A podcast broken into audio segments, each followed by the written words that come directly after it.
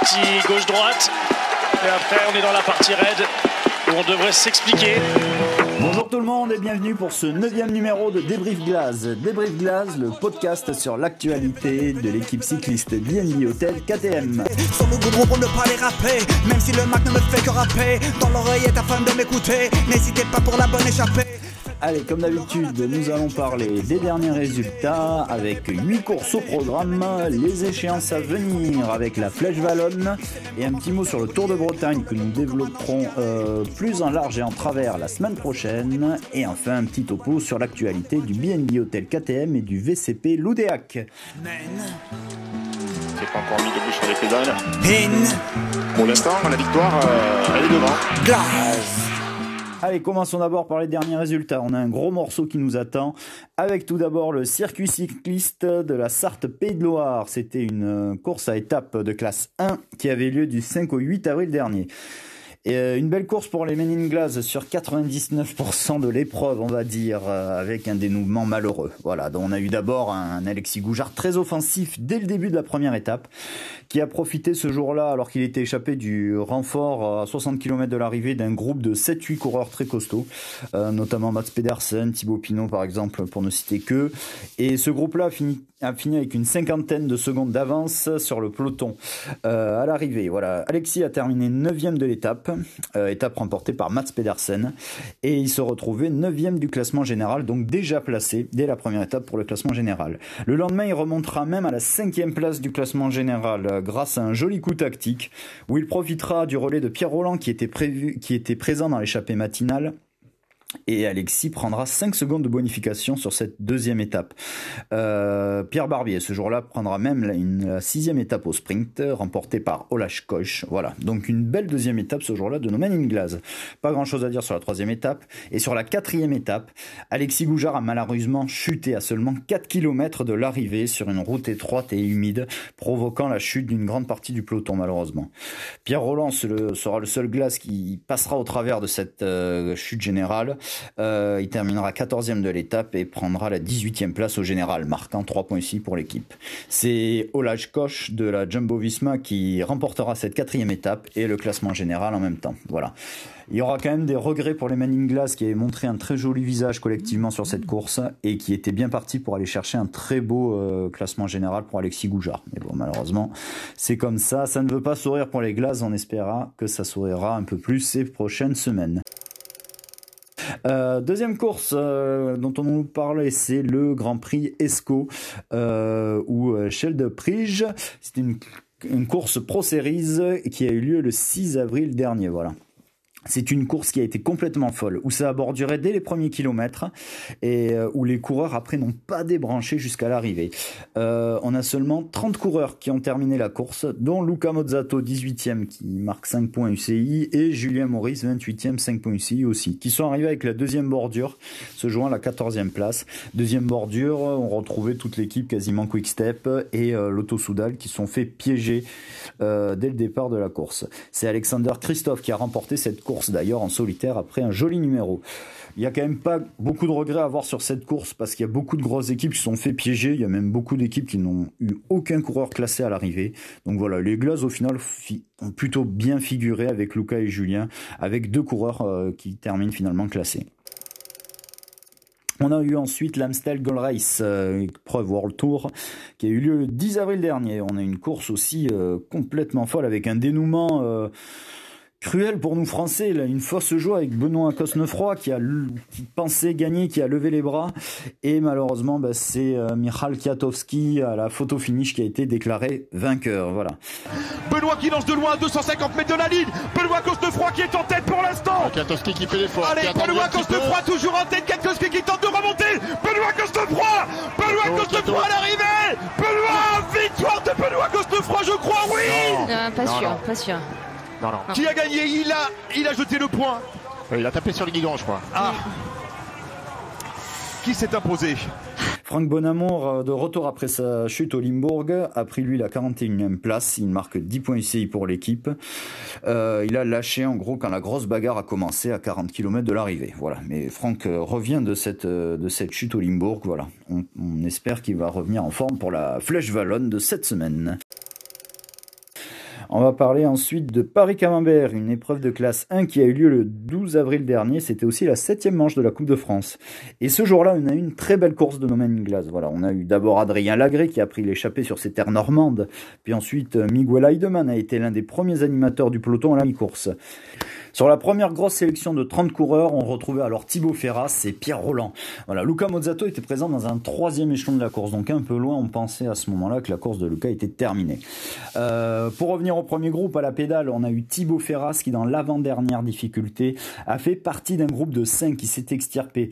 Euh, ces 5 coureurs-là coopéreront jusqu'au bout et Thibaut Ferras va aller chercher un très joli podium, une troisième place, le premier de la saison en Coupe de France, et rapportant aussi 70 points UCI à l'équipe. C'est Anthony Delaplace qui a fait le coup du kilomètre à ce groupe de 5 qui a remporté la course devant Valentin Ferron. Euh, on peut aussi rajouter la très belle remontée de Luca Mozzato, voilà, qui finalement euh, a réussi à remonter euh, groupe par groupe pour prendre une très belle huitième place, marquant 30 points UCI à l'équipe. Enfin, Pierre Roland, qui était présent dans le groupe pour la 15e place, a été victime d'une crevaison à 5 km de l'arrivée. Voilà. Une jolie course pour les Manning Glass, voilà, qui redonne le sourire à tous les supporters. On avait ensuite la flèche Brabanson, une course Pro Series qui s'est courue le 13 avril dernier. Euh, c'est une classique belge mi-flandrienne, mi-ardennaise qui s'est tenue sur un rythme très soutenu avec un très gros plateau.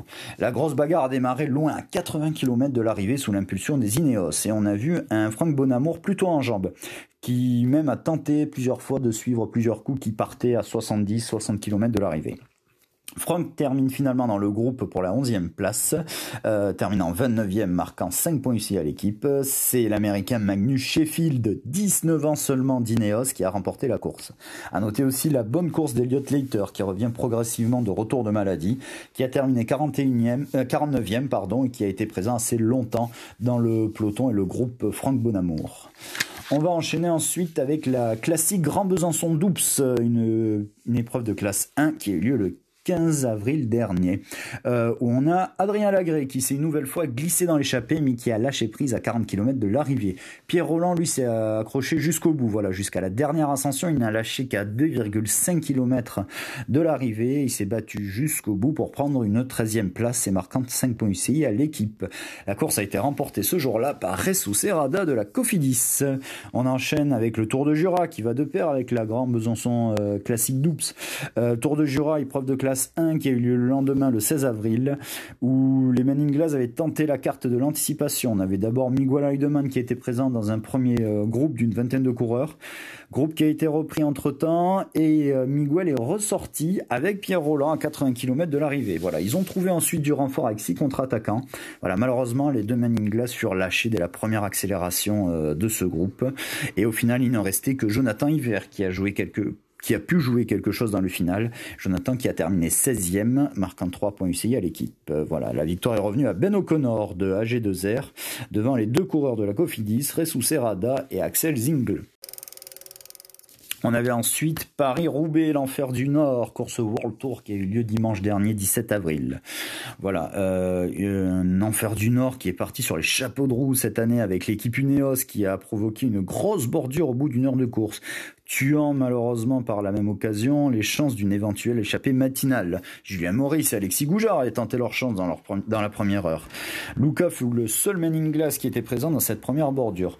On a eu ensuite euh, une course-poursuite entre les deux groupes euh, qui a duré plusieurs, qui a duré quelques heures quand même. Les plus costauds de chaque groupe ont pu se rejoindre à peu près à 50 km de l'arrivée. Et à ce moment-là, on comptait encore trois in Glass présents dans ce peloton. Luca Mozzato, Julien Maurice et Cyril Lemoine.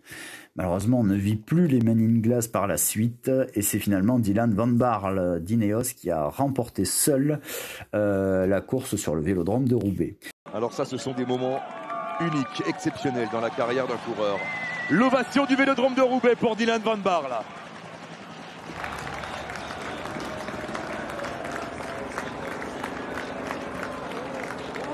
Il a 1 minute 30 d'avance, le néerlandais. Le plus beau tour de piste de sa carrière. 500 mètres encore. 500 mètres pour Dylan Van Barle qui va remporter Paris-Roubaix. Huit ans après la victoire de Niki Terpstra, un autre coureur néerlandais va s'imposer. C'est l'un des plus euh, fameux chasseur de classiques du moment. Il avait également remporté euh, une belle classique flamande l'an dernier, euh, Dylan Van Baar. C'était, euh, je crois, à travers la Flandre. Il avait, il avait remporté cette course en solo, pareil. Avec une moyenne record à 45 km h 600. Enfin, je sais pas si c'est un record, mais c'est une moyenne quand même particulièrement élevée aujourd'hui. Alors, je vais vous lire ça, Laurent. Mais c'est effectivement une moyenne très élevée, l'une des plus élevées de l'histoire de Paris-Roubaix. Dylan Van Baar, là, à 30 ans, connaît le couronnement de sa carrière. Victoire dans Paris-Roubaix pour le néerlandais de l'équipe Ineos. Julien Maurice termine 53e de cette course, marquant 5 points UCI. Voilà, c'est quand même un bon résultat pour Julien qui clôt quand même une belle campagne flandrienne de sa part. Bravo à lui vraiment pour cette campagne. Euh, néanmoins, le résultat global est un peu décevant vu des précédentes éditions où l'équipe plaçait toujours un coureur aux alentours de la 20e place. Voilà. On va parler des échéances à venir maintenant avec la Flèche Wallonne euh, qui aura lieu euh, mercredi 20 avril. C'est une course World Tour. C'est un peu euh, voilà avec Liège, Bastogne-Liège et l'Amstel. Ce sont les Ardennaises. Ce sont les un peu le paradis des punchers. On aura 202 km au programme de cette classique belge avec d'abord 100 km en ligne avant d'aborder un circuit final que les coureurs parcourront trois fois avec un enchaînement qu'on retrouve souvent ces dernières années, c'est-à-dire la Côte des Refs 2,1 km à 5 que les coureurs vont gravir une dernière fois à 19 km de l'arrivée. La côte de Chérave, 1,3 km à 8%, qu'on retrouvera une dernière fois à 6 km de l'arrivée. Et enfin, le final sur le terrible mur de Huy, 1,3 km à 9,6%. L'édition 2021 avait été remportée par Julien Alaphilippe, qui avait déjà remporté l'épreuve en 2018 et 2019. Côté glace, on aura Franck Bonamour, Pierre Roland, Elliot Nater, Victor Koretsky, Cyril Gauthier, Jonathan Hiver ou encore Alan Boileau. Euh, c'est seulement la deuxième participation de l'équipe à cette classique euh, World Tour. Kevin Reza avait terminé 83e en 2018. Voilà, on espère quand même que Franck Bonamour et sa garde rapprochée euh, feront bien mieux et brilleront demain, même si la tâche s'annonce tout de même ardue, puisqu'on aura 25 équipes sur la ligne de départ avec 18 équipes World Tour, avec notamment Julien Lafilippe, Pogachar, Marc Hirschi, Benoît Cosnefroy, Dylan Tuns, Sergio Higuita, Alessandro Valverde, Pitcock, Michal Katowski, Michael Woods, Jonas Vingegaard, euh, Evan Poole, Michael Matthews, Bokemolema ou encore Warren Barguil. Euh, le départ sera donné à 11h30, l'arrivée à peu près vers 4h30 est prévue. Euh, vous pourrez suivre la course à partir de 15h sur France 3 ou bien à partir de 14h30 sur Eurosport. Voilà. On va parler rapidement du Tour de Bretagne, donc épreuve de classe 2 qui aura lieu du 25 mars au 1er, pardon, 25 avril au 1er mai prochain. pourquoi petit mot? Parce que on le développe développera le Tour de Bretagne de manière plus approfondie la semaine prochaine. Voilà, juste pour dire qu'il y aura sept étapes au programme euh, et que d'après l'organisation, on a une première start list qui a été donnée par l'organisation qui est provisoire, qui n'est pas sûre, avec notamment Thibaut Ferras, Alain Boileau, Axel Laurence, Miguel Heidemann, Adrien Lagré et Raphaël Parisella. Euh, la course sera à suivre sur le site internet du Tour de Bretagne avec les commentaires de Thierry Adam et euh, même si on ne doute pas que la plupart des supporters Men in Glass seront sans doute sur le bord des routes pour encourager les coureurs. Mais voilà, on reparlera du Tour de Bretagne plus en détail la semaine prochaine. C'est pas encore mis debout sur les pédales. Pour l'instant, la victoire, euh, elle est devant. Glass. Allez, un petit mot pour terminer avec les actualités. Tout d'abord, le BNB Hotel KTM qui perd un rang dans la hiérarchie des Conti Pro, passé par Drone Harper, Drone Humper, pardon. Euh, l'équipe est cette semaine septième des Conti Pro, voilà, normal, parce qu'à part Paris Camembert, l'équipe n'a pas vraiment euh, fait de gros résultats euh, sur ces dernières courses.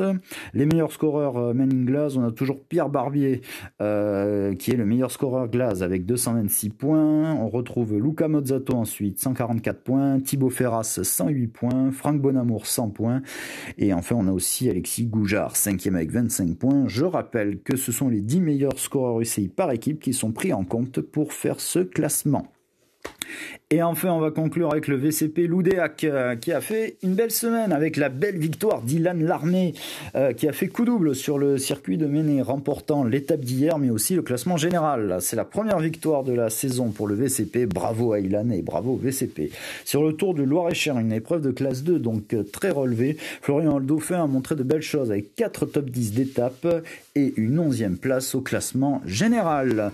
Voilà, c'est tout pour aujourd'hui. Je vous souhaite à toutes et à tous une très très bonne journée et surtout, comme d'habitude, allez les glaces Merci.